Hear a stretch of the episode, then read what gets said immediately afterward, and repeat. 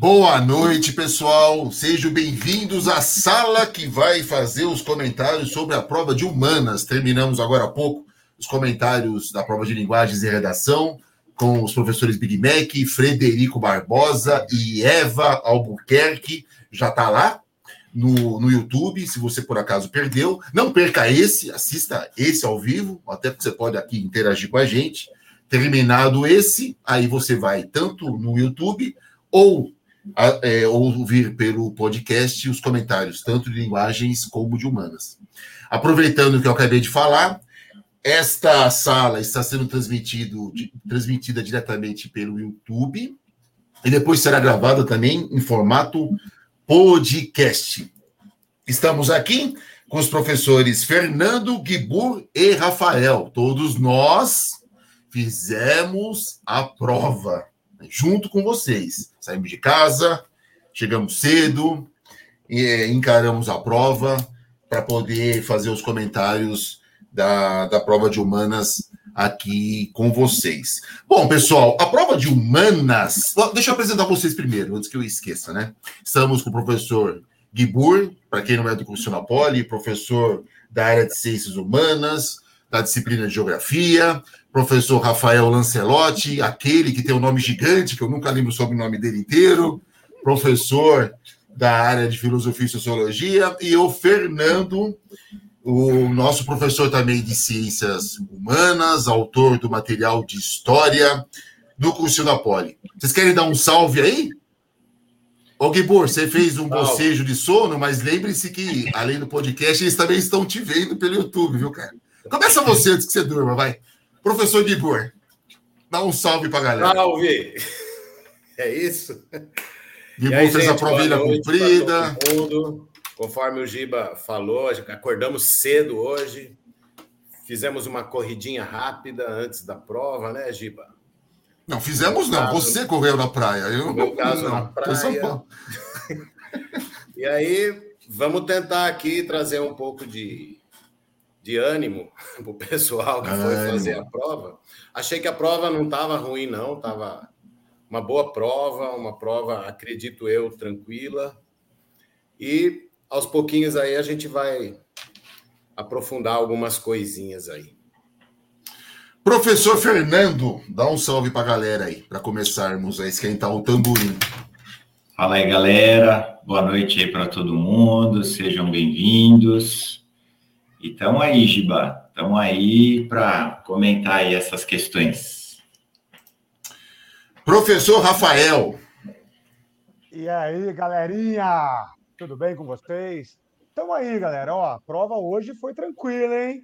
Eu gostei da prova, eu gostei. Já vou adiantando aqui que eu já gostei da prova. Espero que tenham gostado também. E, cara, não teve muita surpresa, não. Acho que deu para a gente ir bem. Todos nós, né? Então a gente vai comentar umas coisinhas aí daqui a pouco, fazer uma, uma abordagem mais aprofundada. Mas fiquei com a gente, bora lá. Vamos lá. Bom, pessoal, a prova de humanas, ela tem uma pessoa ilustre que gosta também muito dessa prova, né? Que é o presidente da República. Então, vamos, é, vamos, é, não, ele gosta da prova. Fala, comenta. E aí eu estava pensando em dividir essa, essa, esses comentários em duas partes muito bem definidas, né? Vocês já deram um, grandes pistas sobre isso. Da parte técnica, parece que foi uma prova bem feita, que respeitou os padrões e que os estudantes não tiveram dificuldades. Então, dividindo aí a, a questão, vamos, vamos pensar no Enem como prova técnica, depois a gente comenta as questões políticas. O que, que vocês acharam da prova de hoje? Bem, Pode. Vamos por vez só aí, gente. Pelo amor de Deus. Ah, eu começo aqui então. Eu achei que a prova do Enem não teve nenhuma surpresa. Foi uma prova é, padrão Enem, assim, né?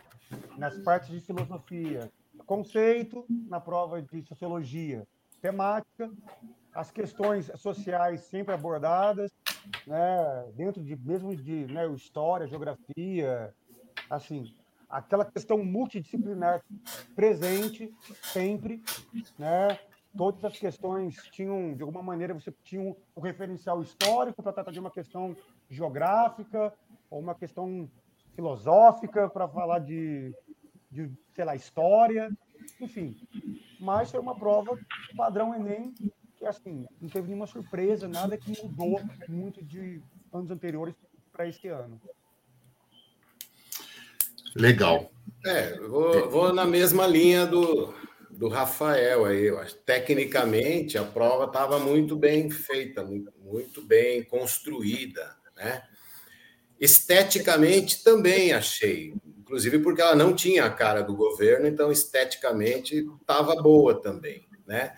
Tocou nas questões sociais, como o Rafa disse, às vezes de maneira um pouco superficial, não aprofundou, né? Porque ali tem questões delicadas, pensando nessa nessa linha de raciocínio, mas eu acho que a prova deu conta de, de atender à expectativa geral. Não, não vi nada surpreendente na prova. Bom, Fernando? É, eu também achei uma boa prova, assim, as questões bem elaboradas, é, não tivemos nenhuma questão assim que tenha suscitado né, alguma dúvida mais profunda em relação a um item ou outro. Acho que foi uma prova bem feita, mas eu senti falta de uma coisa, assim, sabe? É, eu, eu, eu, eu considero que as provas do Enem, elas têm uma contemporaneidade, sabe? Que fez falta nessa edição.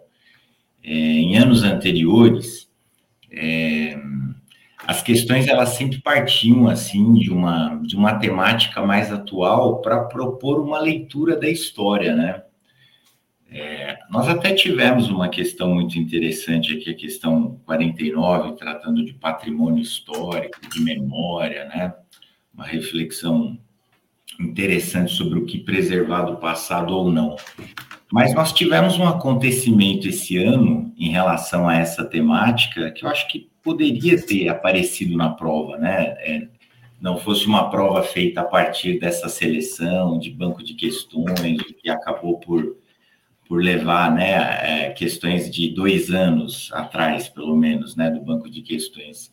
Mas eu estou me referindo ao incêndio do Borba Gato. Então, eu senti falta na prova é, desses acontecimentos mais recentes do nosso cenário político, do nosso cenário cultural, nosso cenário econômico, para propor uma leitura em perspectiva né, do passado, tentar buscar as origens históricas, sociológicas, geográficas dos problemas que nos afetam hoje. Porque eu considero que essa é, e a matriz né, de, de referência do, do ensino médio, é essa, né? É estimular nos alunos uma capacidade de leitura do mundo, de interpretação autônoma, é, da realidade. Então, embora eu considere que as questões tenham sido bem elaboradas, que as questões não refletem a cara do, do, do governo, né, porque elas, elas trazem umas questões estruturais que sempre aparecem nas edições do Enem, em relação à, escravidão, à desigualdade de gênero e por aí afora, mas eu acho que faltou um pouco dessa, dessa partida contemporânea das questões, de propor uma, uma leitura em feedback, assim, né, em perspectiva. Então, eu, eu senti falta dessa atualidade, dessa, é, dessa capacidade de ler o mundo, de estimular os jovens a ler o mundo e, e construir uma interpretação autônoma sobre o mundo. Acho que isso ficou faltando. Você leva uma questão interessante, Fernando, que a gente vem percebendo já nos Enes anteriores, o banco comentamos isso agora há pouco, o banco ele vem envelhecendo, né? Claramente se percebe que a radiografia é de 19 para trás. Isso é uma coisa que preocupa todos nós, obviamente. É um dos motivos da prova não ser a prova é, que o presidente queria. É difícil mexer numa prova, porque não dá para mexer no banco. O que dá para fazer é tirar coisas mesmo, como foi tirado, né? Agora, mexer é muito difícil. Porém, já não é mais a realidade que o estudante vive, né? Foi muito comum questões onde na legenda aparecia 2010, 2007, 2018. É, e de fato teve essa questão. É uma prova contemporânea, sim, mas ela teve um gap de, de, de realidade, digamos assim, né? Vocês perceberam isso mais, prova? mais recente que eu vi lá, a citação mais recente é de 2019. A citação mais recente. Eu estava reparando nisso na prova, né? Então, é um mundo antes da pandemia, uma situação socioeconômica, política e cultural muito diversa da nossa. Acho que isso ficou ausente. Isso, é, mas, isso fez falta. O, o, o Gil, eu não sei se os colegas eles compartilham essa, essa ideia. Ô, Rafa, coloca só, por favor, o microfone mais um pouquinho perto da boca. Beleza. É assim, oh, eu, eu, ah, beleza. Eu, eu não sei se, se é uma visão minha da prova, assim, mas eu acho que a, a, intenção foi exatamente essa, de alguma forma.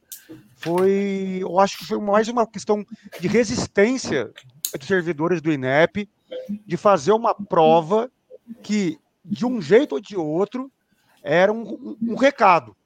Um recado.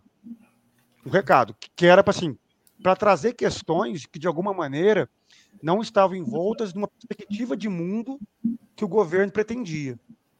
Né? Então, assim, pegar é, um, banco, um, banco, de dados antigo, né, um banco de provas antigo, talvez remetesse a uma forma de uma crítica de que, assim, ó, de 2018 para cá, não está valendo a pena discutir algumas coisas, entendeu? Então, é, talvez seja uma questão meio que a gente pode pensar assim, é, de propósito. Ele, eu acho que essa, que essa foi a lógica.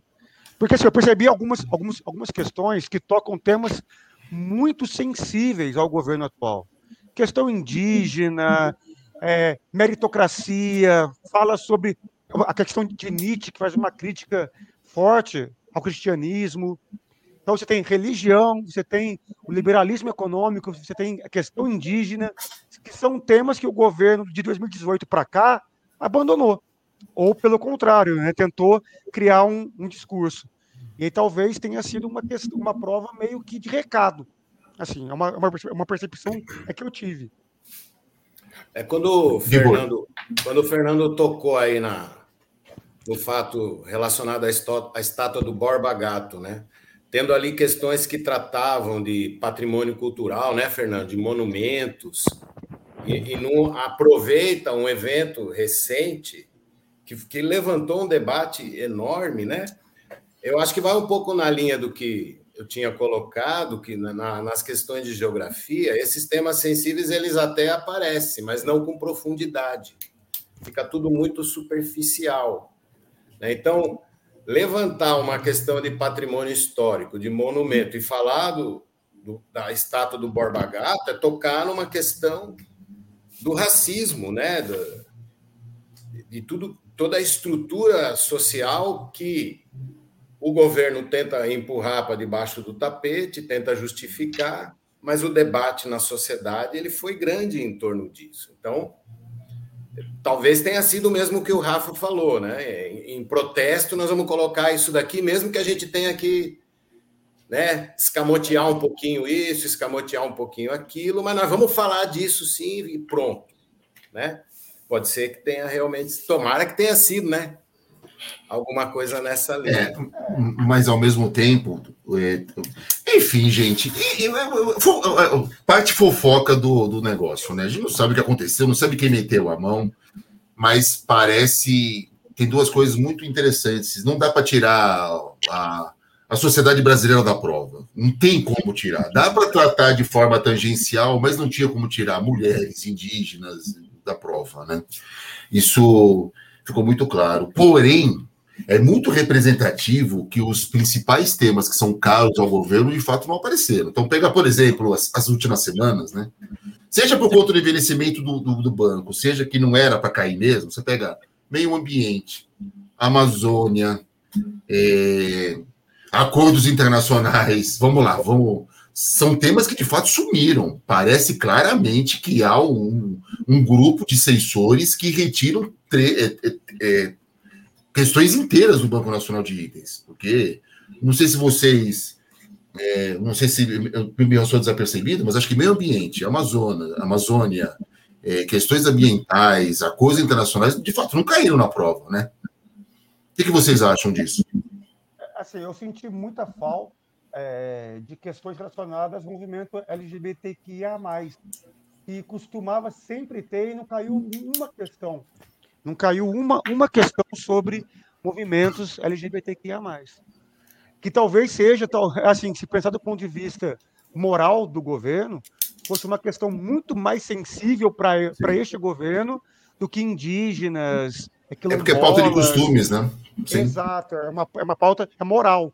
Já pensando, talvez, na, na né, ano que vem, as eleições, mobilizar um pouco essa questão moral que, de alguma maneira, a sociedade brasileira ela, ela valoriza né, essa questão.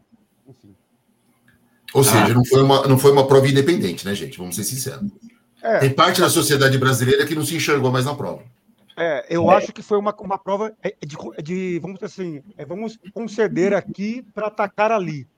Foi uma prova de, é, é de concessão.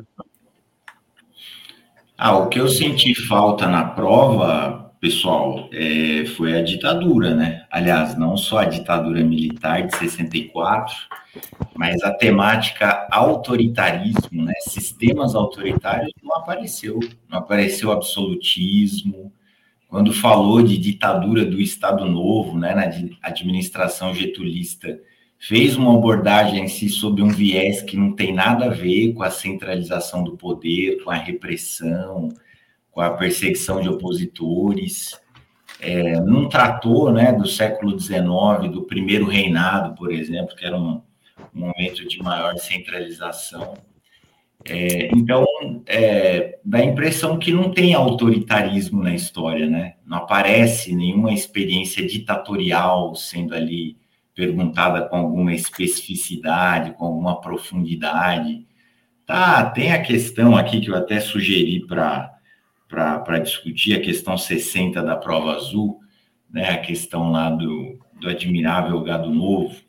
Quer aproveitar? Espera aí que nós vamos colocar a prova, então já fala dela. Paula, questão 60, prova azul.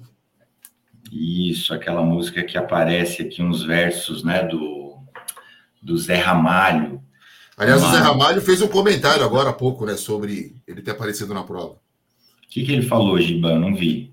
Ele falou, nossa, que bom, né? Que questões políticas atualizadas que aparecem na música apareceram na prova do Enem, enfim. Deu uma cutucada. Ele deu uma cutucada. Então, a música é de 79, né? Fala vida de gado, povo marcado, povo feliz. É, 79 foi um ano chave nesse processo de abertura política, né? A gente estava vivenciando esses anos aí da ditadura em 64 e 85, são 21 anos de autoritarismo, cinco presidentes e tal. 79 a gente estava na transição do Geisel para o João Batista Figueiredo. Foi o ano da revogação do AI-5, foi o ano da lei de anistia, foi o ano da lei partidária, né? Foi o ano que se intensificam as greves operárias no ABC, sob a liderança de Lula e outros representantes do movimento sindical, né? Momento em que a sociedade civil organizada desafiava é, o autoritarismo do regime, ainda vigente, ainda de pé, embora já estivesse em processo de queda. Mas eu me frustrei um pouco assim com a questão, né? Porque porque ela ela, ela fez referência assim, a um aspecto bastante específico da letra, dos versos, né? é, fazendo com que, o, com que os estudantes pescassem ali nos versos expostos uma certa referência ou impaciência né, do, do autor da, da música com a passividade do povo frente é, com a passividade de certos setores das sociais, com tudo que estava acontecendo no Brasil daquela época, né? O povo estava feliz, estava agindo como gado, parecia que estava ignorante, uma ignorância feliz que enfim, né, parece que estavam fechando os olhos para diversos problemas, inclusive de natureza econômica, né, também aquele fim de, de anos 70, tivemos lá o segundo choque do petróleo que, que arruinou né, o modelo econômico que a ditadura vinha praticando e a ditadura perdia definitivamente uma das suas ferramentas de propaganda, né, que davam sustentação ao, à ditadura. É, então eu senti falta um pouco mais assim de historicizar o ano de 79, sabe? Então ficou assim, parece só uma questão de, de linguagens, né? Uma questão só de interpretação do texto, que é importante para fazer análise documental, né? Mas tem que fazer uma análise interpretativa, mas ao mesmo tempo associar com conteúdos históricos que remetem ao específico daquela época, né? e aí seria realmente uma, uma análise histórica. Então, na prova azul, essa questão que eu estou mencionando, é a questão 60, remete à letra B de bola, né, que, que trata de uma certa passividade social frente ao que estava acontecendo no país naquele momento. Então, embora a ditadura tenha aparecido no exame por meio dessa letra, foi uma coisa como o Gibur estava falando agora, né? Muito superficial, é, sabe? Parece que está evitando é, explorar a época, parece que tem uma autocensura, né? Os, os servidores do INEP, quando saíram, eles, eles falaram de um certo assédio moral no trabalho, né? Eles já estavam sendo requisitados, né, para selecionar questões que não abordassem certos temas que eles sabiam que o, que o governo não apreciaria. Então, dá nitidamente para ver, né, que embora a ditadura apareça no exame de um jeito muito atenuado, muito superficial, que, que não verticaliza a análise, né, que não cai de cabeça é, em, em momento algum daquele, daquele, daquela etapa histórica tão relevante para a compreensão do Brasil atual. Vamos aproveitar, vamos dar um giro em questões? Vamos, vamos. Gibor. Gibor, você escolheu questões 54, 64 e 72. Todas pares. Sabe o que significa isso? Nada, né? Por qual você quer começar? Antes de falar das questões. Questões pares? Eu queria na, na, linha do que a gente falou aqui sobre essas questões sociais, políticas, que apareceram na prova sempre dessa maneira meio quase que envergonhada, né? Parecia que as questões tinham vergonha de estar lá. Eu contei mais ou menos aí umas 13 ou 14 questões que, que tiveram esse perfil assim. Né? Elas ou resvalavam né, nessas temáticas de cultura, conhecimento, ciência, patrimônio, como a gente viu aqui, né, o conhecimento indígena. Acho que duas, duas questões falavam de colocava os indígenas três, né? Colocava os indígenas no centro ali, demanda social. Então, inclusive tem duas dessas questões mais delicadas que eu separei ali. Então, de qualquer maneira, né? Isso confirma o que a gente estava falando aqui, que os temas não desapareceram do Enem, mas a profundidade, né, a relação histórica, como o Fernando colocou, a relação com a realidade, deu-se um jeito disso ficar distante né, da prova. E aí, Giba, já que estamos indo nessa linha, eu queria começar pela 64. Você vai botar ela aí no. Vai, a Paula, a Paula vai colocar. 60. Vamos, vamos, vamos. Tem que ver se eu consigo enxergar para ler aqui. Você está sem a prova aí? Podemos não, ler. Não, eu tenho ela em algum lugar, peraí. Vou dar uma olhadinha rápida aqui. A Paula está aumentando para você, Guilherme. Vê se já dá para ver. A Paula está aumentando. Eu tenho, eu tenho 18 graus de miopia. Pode aumentar à vontade. Ô, mim... Paula, obrigado. Paula vale ouro, hein? Vamos lá. Então, é uma das questões em cima daquilo que a gente estava colocando. A questão começa falando de minoria, né? Traz um, um quadro aí a respeito de minoria, não minoria em termos quantitativo, né, na, na sociedade, mas a minoria em termos de representatividade mesmo, né? E é, é como o Fernando estava falando antes, das questões que ele, que ele abordou, é, é algo que poderia render uma questão muito mais analítica, muito mais crítica, né?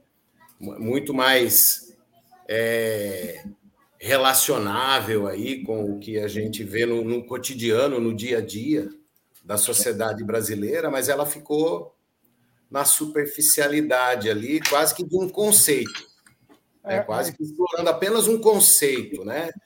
É, minoria se estabelece a partir dessas relações arbitrárias, autoritárias e pronto, não, não se discute né, o, o, o, que de fato as minorias representam na sociedade, né? E, e o histórico, né? De, desde quando as minorias são consideradas minorias, né? Desde sempre. Então, é, coloca ali quase como se fosse uma coisa na, natural, é, é, meio que fica meio que natural o negócio, na maneira como a questão está colocada. Então, eu escolhi essa questão mais para ilustrar né, essas é, observações, esses comentários que a gente está tá fazendo, do que propriamente porque eu achei que a questão teve algum grau de dificuldade maior, porque praticamente nenhuma teve um grau de dificuldade mais elevado no que, no que diz respeito à geografia. Né? Então, era, era mais para fazer a colocação da questão como um exemplo daquilo que a gente vem falando desde o início Legal. dessa nossa conversa aqui com o pessoal. Vamos lá dar um giro com o Rafa. Ô, Rafa, o que, que o Nietzsche estava fazendo na prova, cara? Então, o Giba, só para poder complementar o raciocínio aí do Gibu, essa questão ela era conceitual mesmo, porque é do Deleuze. E como eu falo, desde sempre, questões de filosofia na prova do Enem são conceituais, não tem relação com o mundo. É o conceito puro. É, eles, obviamente. Eles, então eles eu acertei, né? Acertou. Eles, eles, obviamente, eles, eles poderiam trazer essa questão para uma questão sociológica, usar a questão weberiana do poder, maioria, minoria, poder é, é social, ideológico, enfim. Só que a escolha que eles fizeram foi uma escolha neutra da filosofia, que é assim, vamos meter o conceito ali, já era, entendeu? A pessoa, se pescar, pescou. Essa prova pareceu meio que tipo Chico Buarque e Julinho da Adelaide, tá ligado? É uma prova que eu preciso falar as coisas, mas tenho que falar as coisas de uma maneira que as pessoas não entendam que eu esteja falando as coisas, entendeu? Eu acho que é mais ou menos essa, essa pegada da prova. Bem, o que o, o, que o Giba colocou aí é o Nietzsche, né, mano? O que, que o Nietzsche está fazendo nessa prova? Pois é, me surpreendeu muito Nietzsche nessa prova, como me surpreendeu Engels nessa prova. Sim. Né? É, Engels e Nietzsche numa prova que teria a cara do governo é uma coisa, é uma coisa meio surreal. Né? É, a questão do, do, Nietzsche era uma questão, é assim, como eu falei, é conceitual. E aí entra naquelas dicas que eu sempre dou para os alunos. Né? Quando você começa a fazer uma questão de filosofia, começa pelas, pela referência. Por quê? Geralmente a questão é sobre a principal ideia daquele autor. Foi assim quando a gente pega a questão de Platão também, falando de Sócrates, né? De Nietzsche e de Descartes, ou seja, as três questões de filosofia da prova foram questões que, se você pegasse quem escreveu o texto, você não tinha como errar, né?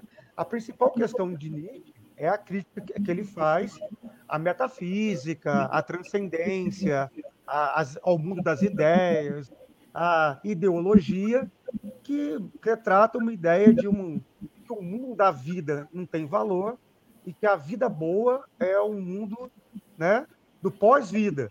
Então, Nietzsche, como um vitalista, né, ele defende que o valor está na própria vida. E o cristianismo, para ele, é a ponta de lança dessa ideologia, exatamente pelo valor transcendente, a ideia de Deus e tudo mais. Só que ele ataca um dos fundamentos exatamente da religião cristã, que é a transcendência. E aí você está mexendo numa caixa de vespeiro. Eu nunca imaginei, de fato, que Nietzsche fosse cair nessa prova. Mas. Qual questão que é mesmo, Rafa? Oi? Qual questão que é? Só para colocar um pouquinho na tela? Deixa eu colocar aqui. 57, 80 ou 87? Você lembra? Eu acho que é 87. Vou pegar aqui no, no caderno azul. É que eu tô, é que eu tô com, com o caderno rosa. Porque meninos fazem rosa e meninas fazem azul. Ou o contrário, não sei. Hoje é, dia, hum... estão... Nietzsche, 87, está aqui, está na tela. Isso. Legal. Então é essa a questão. A questão aí ficou, então, a letra é, E de exato, que ele critica a, a tradição cristã, porque ela consagra a realização humana ao campo transcendental, né? E aí Nietzsche entende que isso é uma ideologia falsa, porque a vida só tem essa aí. Rafa, você foi o último, seja o primeiro. Mais uma questão de filosofia ou sociologia, enfim. Olha, você escolheu eu, a 57 eu, e 80, né? É, eu, eu, a 57 eu gostei bastante, porque trata de um conceito que os alunos tiveram comigo aqui no, na última semana de aula, que foi o conceito de fetichismo da mercadoria e reificação. 57, que eu achei, né? é, que é um conceito da escola de Frankfurt, né? Que tem aí o texto, me falha a memória, do Marcuse. Deixa eu achar aqui na minha questão. Está na tela. Você consegue ver aí? É. Uh, consigo, é. É do Marcuse. Que ele, ele trata essa questão de como que o capitalismo e o fetichismo, né? Ele inverte a relação entre ser humano e mercadoria, no qual a mercadoria no capitalismo ela aparece dotada de características extraordinárias, né? Enquanto o ser humano é, é massificado, é coisificado, é transformado em pura mercadoria sem valor. E aí, numa, numa tentativa desesperada, né, de você retomar uma essência perdida, uma essência humana perdida, você atribui ao consumo da mercadoria o acesso a essa essência perdida. Então, a letra D, ela retrata bem essa questão, né? É, de como que os indivíduos, eles, a partir das, do consumo e da mercadoria, ele busca se identificar e criar uma identidade no mundo, no mundo capitalista. Essa questão ela é muito contemporânea no mundo de iPhones, iPads e enfim, né? Acho, acho uma questão bem interessante que retrata essa crítica né, do, do famoso. É clichê, mas é um clichê real, que é o famoso ter para ser. Né? Que é o, o que o escola de Frankfurt trabalha. Muito bem, eu vou passar para o Fernando.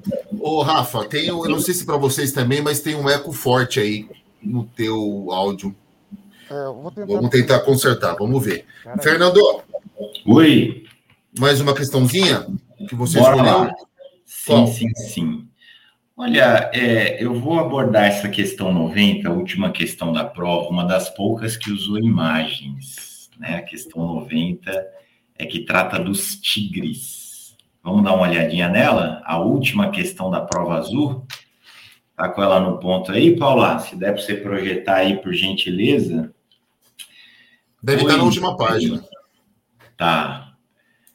Essa mesmo. Se der para ampliar um pouquinho só também aqui a imagem para a gente ver o texto ali que segue logo abaixo. Tá. Então, essa temática me surpreendeu um pouco, sabe? Caíram quatro questões se remetendo, né, à, à problemática da escravidão na história do Brasil. Né? Caiu uma questão de história da África também, que não se refere exatamente à escravidão, mas se refere à arte do povo Oyo, que habitava, que habita o norte de Angola, uma região chamada Cabinda. Mas não é essa questão aqui que está em tela, né? Mas são quatro questões sobre essa temática. Isso me surpreendeu. Eu achei que se caísse, cairia assim é, de um jeito mais discreto, mas caíram quatro questões né? uma tratando sobre Bill Aberdeen, outro tratando de um anúncio que estava em tela aí também, de um escravo foragido, né? Estava do lado ali da questão do Nietzsche. E essa questão aqui sobre os tigres. Os tigres são esses trabalhadores que aparecem aí na imagem, trabalhadores escravizados. Então, a presença da escravidão na cidade do Rio de Janeiro, na capital do Império no século XIX, era muito grande, né? Superando ali a casa dos 50% da população local. Isso já apareceu bastante também na obra daquele artista que veio para o Brasil é, na época do Dom João VI, o Jean Baptiste Debré. Então, nas pinturas do Debré, já aparece ali uma forte presença da população negra no espaço público, no espaço privado do lar. Então, são imagens sempre muito interessantes para revelar as tensões sociais é, daquele período.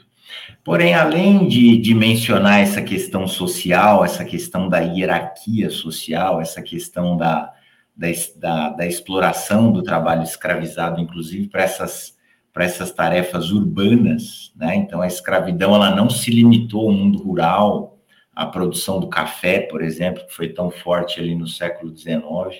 A escravidão foi doméstica também, né? Então, aqui na imagem a gente vê vários escravizados carregando esses barris com os dejetos residenciais mesmo, não só o lixo, mas o esgoto mesmo.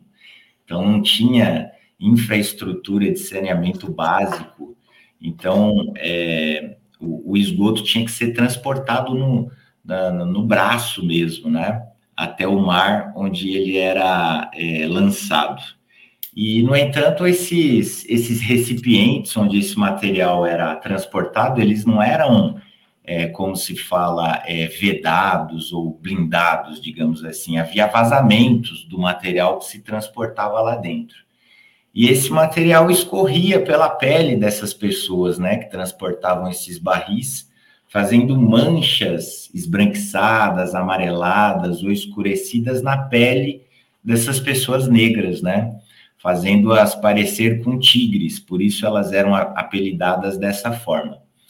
É, então, isso, isso revela que para certos trabalhos pesados, é, eram só os escravos, né, que, só os escravizados, as pessoas negras que se envolviam nessa atividade.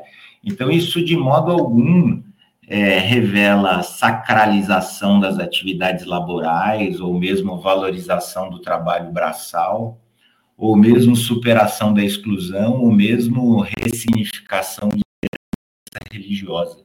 Isso remete mesmo a essa reiteração, essa, essa reprodução no espaço urbano e doméstico da hierarquia social, né, em, em que a população negra escravizada aparece ali é, na base dessa, dessa pirâmide social.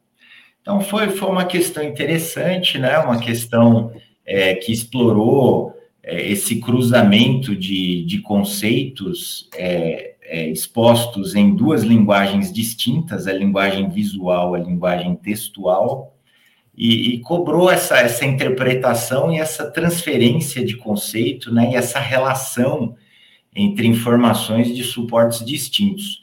Então, acho que foi uma questão de Enem mesmo, sabe? Uma questão que solicitou do aluno é, um acionamento de certos conteúdos históricos contraposto com interpretação de diferentes modalidades de linguagens.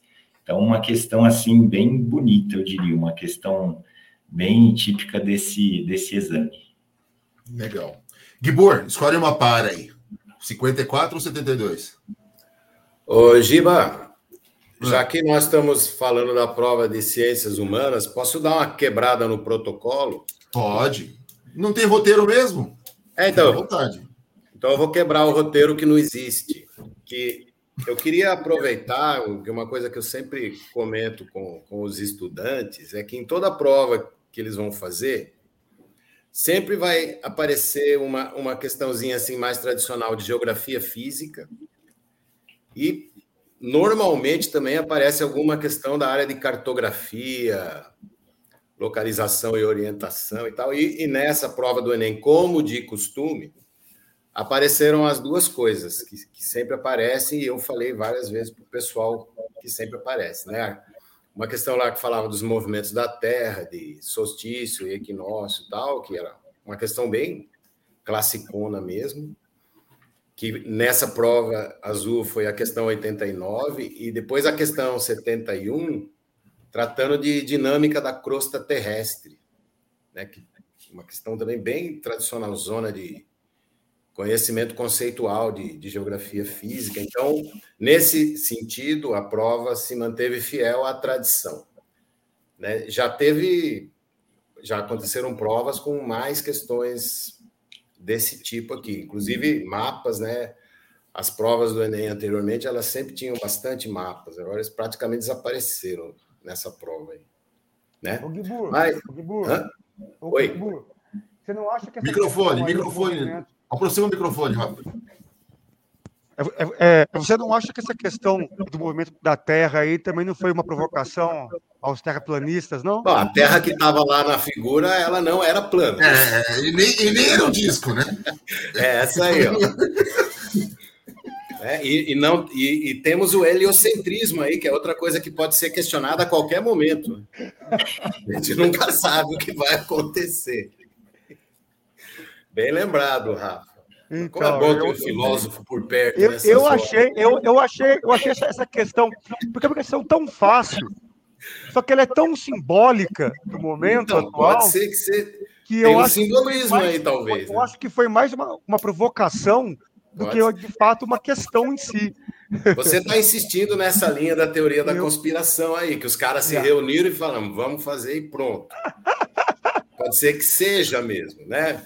Então, Deixa eu perguntar uma mas... coisa para vocês, aproveitando. Vocês não gostam mais de Getúlio Vargas, não? Caíram duas questões de Getúlio Vargas, vocês não estão. Caíram três de Getúlio Vargas. Três, três, três questões. questões.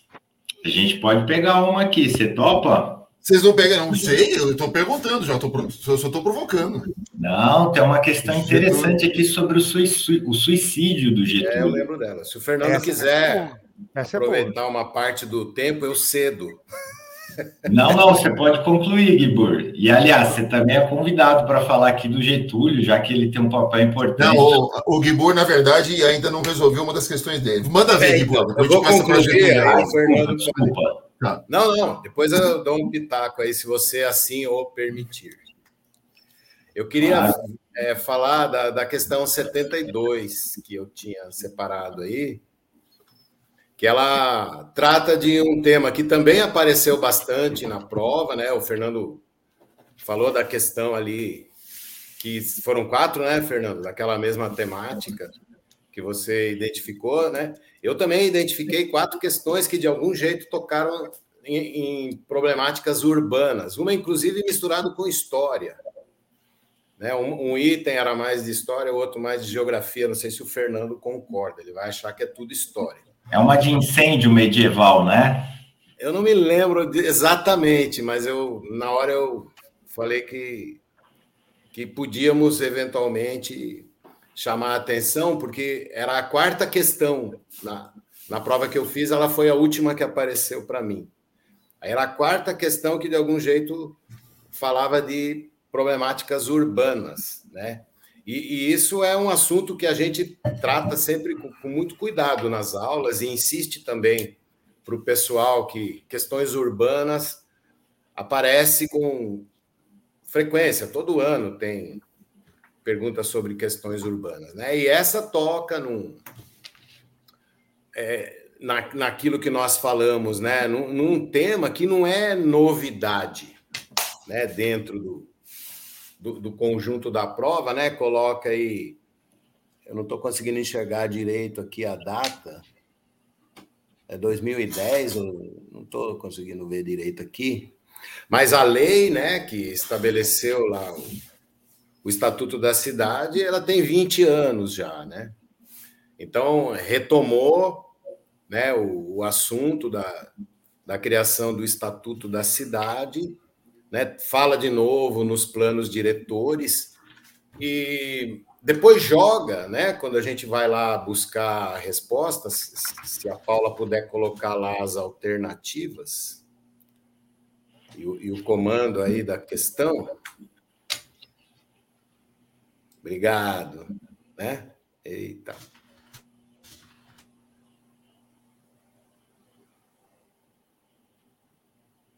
Difícil, né? Eu também tem essa dificuldade. E, e, e, e é uma das poucas questões é, do Enem que termina com interrogação, né? Porque então, também reparei nisso, né? É uma pergunta direta, né? Direta. Uma não pergunta é, direta. Não é não, não é. Não é que nunca aconteceu, né, Rafa? Acontece. É, é, acontece, às vezes. mas não é uma tradição. Acontece, mas não é o, o esquema da prova, né? É. Então, ela é uma, uma questão que entra num assunto importante, né? Que bastante coisa para se falar dele, que é a problemática urbana, mas depois vai naquela linha de, de, de trazer né, um, um, aspecto social, né, de medida de promover participação social que está descrita lá no texto, né, que é o fortalecimento aí das associações de bairro, mas, mas de novo, né, começa lá com um tema que é sempre bastante explorado nas provas, não apenas do Enem, mas nos vestibulares de um modo geral, na, na, nos vestibulares da Unicamp, da Unesp, da FUVEST, essa temática urbana ela sempre aparece, né? mas costumava aparecer né, numa formulação um pouco mais crítica em relação às questões urbanas, o planejamento urbano no Brasil, né, o, a expansão urbana desordenada no Brasil. Então, ficou ali colocando um tema que é importante, um tema que é relevante, que sempre aparece nas provas, e depois resvalou né, naqueles aspectos de questões sociais, como a gente já levantou. Né? Então, é uma questão que, na, na minha interpretação, ela, ela, come, ela começa sugerindo alguma coisa mais relevante e depois cai naquela característica dessa prova que a gente falou, de que ficar de novo só na super, superficialidade ali de um tema tão vasto, com tantas possibilidades de se explorar numa questão de prova. E era uma questão que acabou ficando relativamente simples também, por conta disso. Vamos tratar. Vamos tratar de Getúlio, depois joga para o Rafa fazer a 80? Ô, ô Giba, eu queria mencionar essa questão aí que o Gibur levantou, que o Gibur fez referência, a questão 67 da prova azul. Eu acho que é essa. Não sei se a Paula pode dar uma projetada aí na questão 67 da prova azul. Ela trata de idade média, ó. A questão traz um texto aqui que aparece é, incêndios, né? Notícias de incêndios que ocorreram em cidades europeias entre o século IX e o século XI, né? O décimo primeiro. É essa, essa questão mesmo aqui, ó, 67. Então, ela, ela trata de uma questão urbana, né? De uma questão geográfica, ela trata de um, de uma urbanização que não, não, contempla uma infraestrutura adequada para abrigar as pessoas, né, o que compromete inclusive a segurança, a realização dos incêndios. É, e o texto vai adiante dizendo, né, que após os incêndios a cidade ela, ela era refeita, reconfigurada, né, então a administração dessa cidade se aproveitava, né, da, da catástrofe, da, do incêndio, da destruição para refazer a cidade de um outro jeito, né? É, o que eu entendi aí é que as pessoas que habitavam aquela região mais central da cidade, é, pessoas que perderam suas habitações no incêndio, elas, né, o, o incêndio motiva então uma intervenção pública da administração municipal no sentido de expulsar essas pessoas dali, né? E construir, usar aquele espaço para outras coisas, reconfigurar aquele espaço para construir um espaço público, uma praça, sei lá, uma rua, né? O que me faz lembrar, por exemplo, é, do processo de periferização, que é, é tão forte, né, no, nas cidades da, da, região sudeste, nas grandes capitais do Brasil inteiro no século XX, né? Cidades que passaram por um intenso fluxo migratório vindo da zona rural ao longo do século XX, durante o processo de industrialização, que também foi muito citado na prova, né, o processo de industrialização, é, embora ele não tenha verticalizado assim, né, um momento histórico, uma região do Brasil para poder fazer uma análise mais específica, mas uma, uma urbanização é, é, estimulada pelo processo de industrialização no Brasil do século XX que resultou na periferização, né? Eu lembro muito da reforma urbana do Rio de Janeiro de 1904, que acabou por estimular a ocupação dos morros cariocas, né? Então, a, a, a epidemia de, de, peste negra, de varíola e de, febre amarela ali no começo do século XX no Rio de Janeiro foi o mote para que o governo colocasse uma série de habitações populares abaixo, né, e expulsasse a população da região central da cidade e a levasse para áreas mais distantes e periféricas. Então, eu também concordo que poderia haver uma questão mais específica, né, partindo de um exemplo mais concreto para demonstrar é, esse processo no, no, mundo atual e não falar de um, de um, episódio lá da, da Idade Média. Era essa questão, Guibur, que você tinha em mente? É, era e não era. Eu estava até tentando localizar uma outra questão que eu vi aqui, mas eu não estou conseguindo encontrar ela no momento. Mas essa daí me chamou a atenção também por conta justamente de abordar a temática urbana, mas jogar ela para um passado remoto, né? E não e não permitir ou não trazer a discussão para um contexto atual, né? Porque a problemática urbana ela só se agrava, né? Nas grandes cidades, a periferização, como você colocou, até na hora que eu estava vendo a questão, eu associei essa, essa técnica empregada ali a uma gentrificação daquela época, né? O, enobre, o enobrecimento de algumas áreas urbanas, mas para isso daqui virar uma área urbana nobre, tem que tirar essa gente daí, né? Porque essa gente não é nobre. Então me ocorreu a ideia, até a ideia de gentrificação do, do passado já, já tinha isso, né? Não com a perspectiva é, é, capitalista né, que tem hoje, mas tinha, né? Quando eu li essa questão 67, eu pensei exatamente nisso. Só para quem está acompanhando aqui a correção, ó, essa questão 67, então, remete à letra E de especial, ó, reconfiguração dos espaços e das, das dinâmicas é, comunitárias, tá bom? É Pessoal, tem, tem... Oi, Rafael, desculpa. É, é só para poder lembrar a galera que é a prova azul que a gente está usando como, como referência numérica, né? Sim. Pra Rafael, gente... eu passo a bola exatamente para ti. Temos cinco minutos. Beleza. Eu gostaria que o Rafa fizesse a 80 e depois vocês três, só para terminar, discutimos aquela questão sobre Getúlio. Pode ser? Vamos na 80, Rafa? Vamos lá, rapidão. Fechou?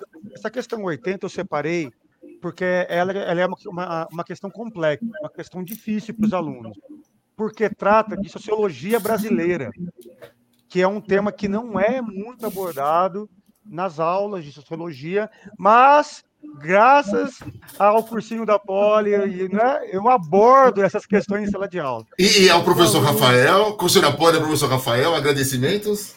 Né? Eu tratei de sociologia brasileira, Gilberto Freire, Sérgio Buarque, Caio Prado Júnior, grandes nomes da sociologia brasileira, que é o que essa questão trata.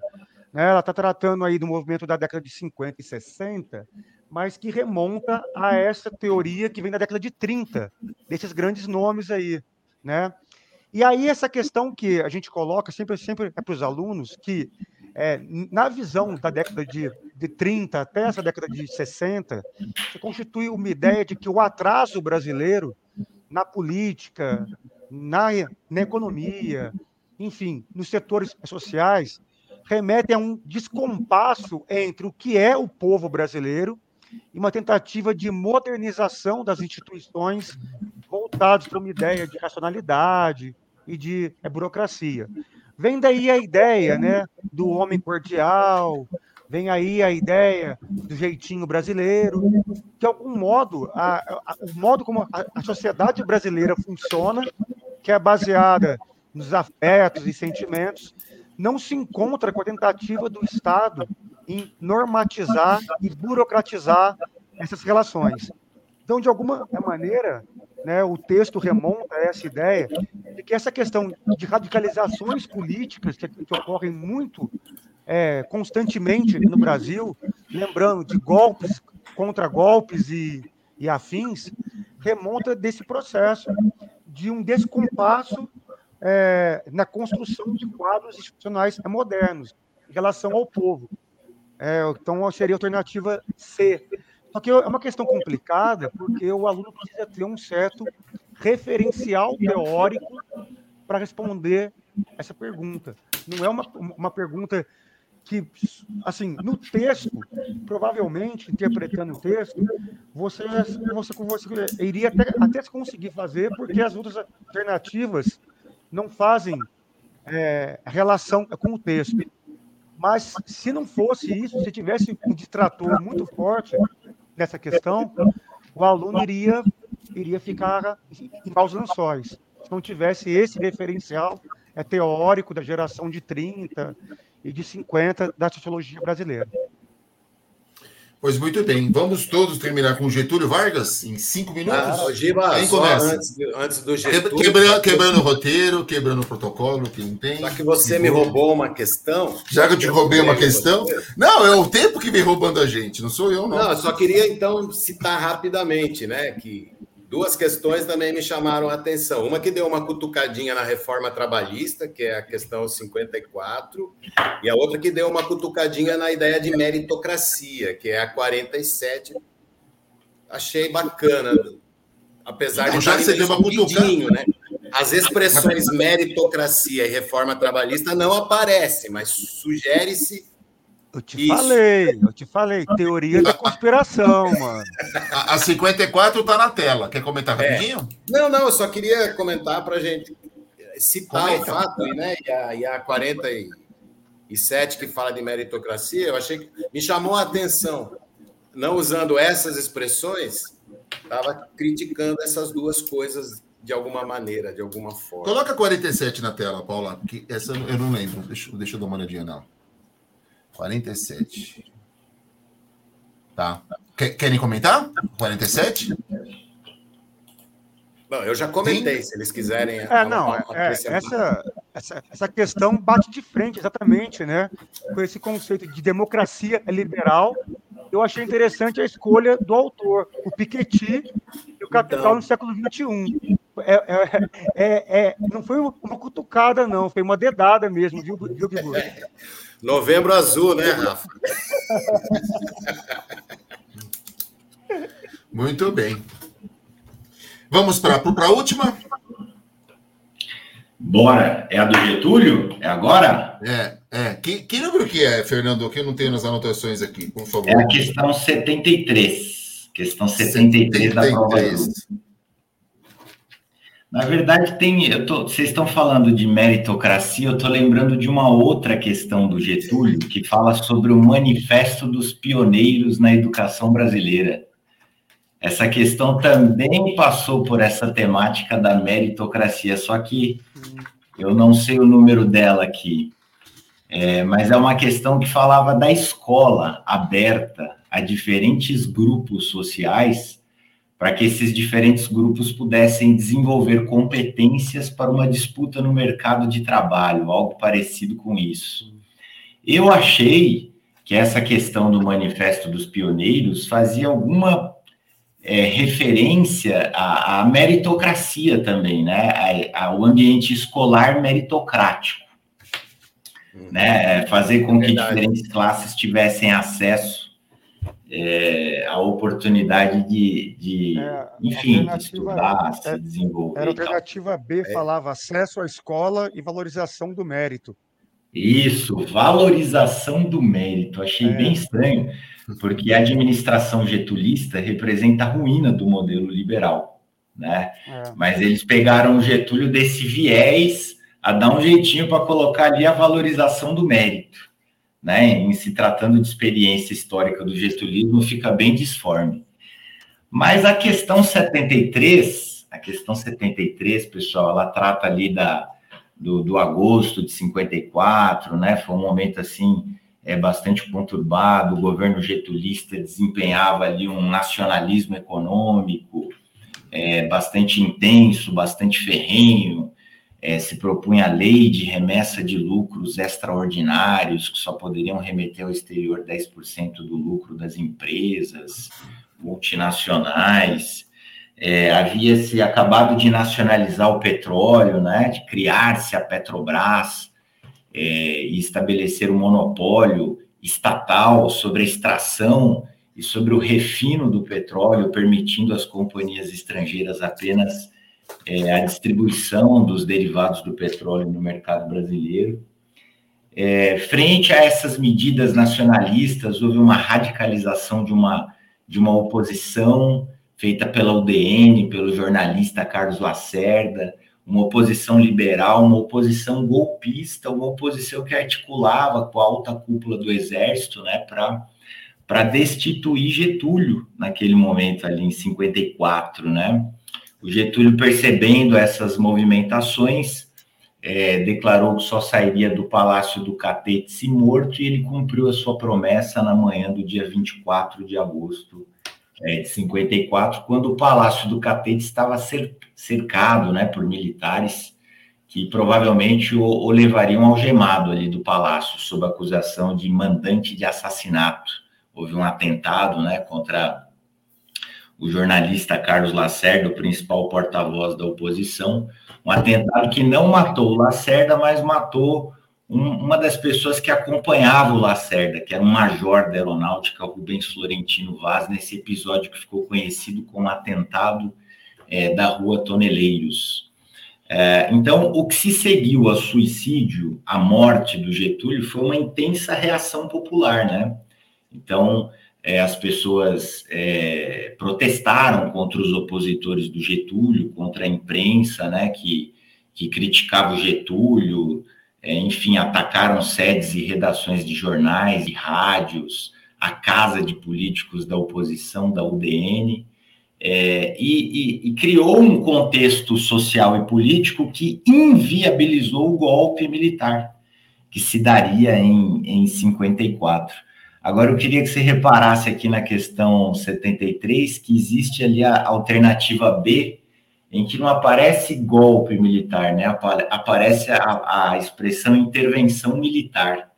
Mas a, a, correta é a letra A, né? A reação popular que se seguiu ao suicídio do Getúlio e que inviabilizou os movimentos golpistas que estavam tomando conta das ruas naquele momento ali. Então, o suicídio do Getúlio acabou até por adiar em 10 anos aquilo que ficou conhecido como golpe de 64, que instituiu a ditadura no Brasil. Então, questão 73, letra A. E aí, pessoal, querem dar um pitaco aí? Ah, eu Não, quero é dar um intervenção da teoria da conspiração, velho. Óbvio que é. é. eu, acho, eu acho que exatamente não, mas sério mesmo, eu acho que pensando, pensando por esse lado, você fazendo essa análise aí, ô, Fernando, eu acho que tem muito a ver com o contexto político contemporâneo, atual do Brasil, de algum modo. Só que por um outro lado, entendeu? Um, um viés, um viés talvez de crise administrativa né, uma crise de governo que, de alguma maneira, ele está pressionado, e aí talvez a reação popular que impede o golpe foi o que a gente viu em setembro, só que o contrário, né? Uma galera indo para a rua pedindo golpe. Talvez é, eu acho interessante essa, essa possibilidade de pensar por esse lado. Mas, enfim. Vai lá, Gibor. Não, eu ia só comentar, né, sobre a expressão intervenção militar, né? A gente ah. tinha as faixas e cartazes recentemente aí pedindo intervenção militar. É, era qual era a outra palavra que colocavam, né? Intervenção militar institucional, era alguma coisa assim, Isso. assim, né? Constitucional. Constitucional, é, então. É. Os neologismos, né, da política. E tem uma outra questão que citava o Getúlio, que falava da criação dos institutos de pesquisa, do IBGE, né? dando aquela valorizada na, na ciência, no conhecimento Os científico, re, redescobrir o Brasil. Né? Então, também acho que aquela está naquela sua lista lá, viu, Rafa? Tô te falando, rapaz. Aqui. Teoria da conspiração, rapaz. Ai, ai, ai. Pessoal, infelizmente chegamos no nosso horário. Mas antes de terminar, gostaria de passar a palavra para vocês, para que vocês possam despedir dos estudantes e orientá-los sobre essa maratona que começa hoje, que vai terminar, sabe Deus quando, né? Que ainda tem FUVEST, segunda fase da Unesp, Unicamp, FUVEST em janeiro. E aí, como chegar lá, gente? Quem começa? É, segue o fluxo. Segue o fluxo que você chega lá. Falo eu, então? Ah, não tem segredo, né? Descansar, continuar estudando, frequentar as revisões, frequentar o cursinho, continuar lendo a amanhã, amanhã já tem revisão, ciência da natureza e matemática. É isso aí, logo de manhã. É, sem perder o foco, sem se desesperar, sem se desanimar se você não atingiu a pontuação que você esperava. O jogo não está perdido, não é mesmo? Tem que manter ali a linha manter o foco, a persistência, a determinação e lutar até o fim. É, e desejo boa prova para vocês aí nas segundas fases que tiverem pela frente, na FUVEST que tiver pela frente. E a gente segue aqui disponível para ajudar na medida do possível, é, no cursinho, nos e-mails, nas modalidades aí que vocês encontrarem para esclarecer dúvidas, né? Solicitar orientações, a gente está aí disponível, tá bom? Bons estudos para vocês. Um abraço. Posso entrar no meio? Gente, o Fernando falou uma coisa muito importante que é para você se motivar mesmo. Você não sabe quando você tirou no Enem. Você vai saber só o número de questões que você acertou. O Enem é para o TRI. depende da coerência que você teve. Então, desencana. Desencana. Não dá para saber se você foi bem ou não, porque depende desse sisteminha que te acompanhou. Então, nada, nada de ficar borocochô. Você não sabe, ninguém, nem a gente que fez a prova sabe quanto tirou. Então, assim, ó, bola para frente, tem mais uma prova domingo que vem e rumo. E não perca a confiança. Pronto, já saí da fila. Próximo. É, então, eu só queria recomendar aí que a galera cuide nesse, nessa reta final aí da saúde mental, né? É sem estressar, tentar dar aquela, aquela relaxada na mente, mas com foco. Sabe, relaxado com foco?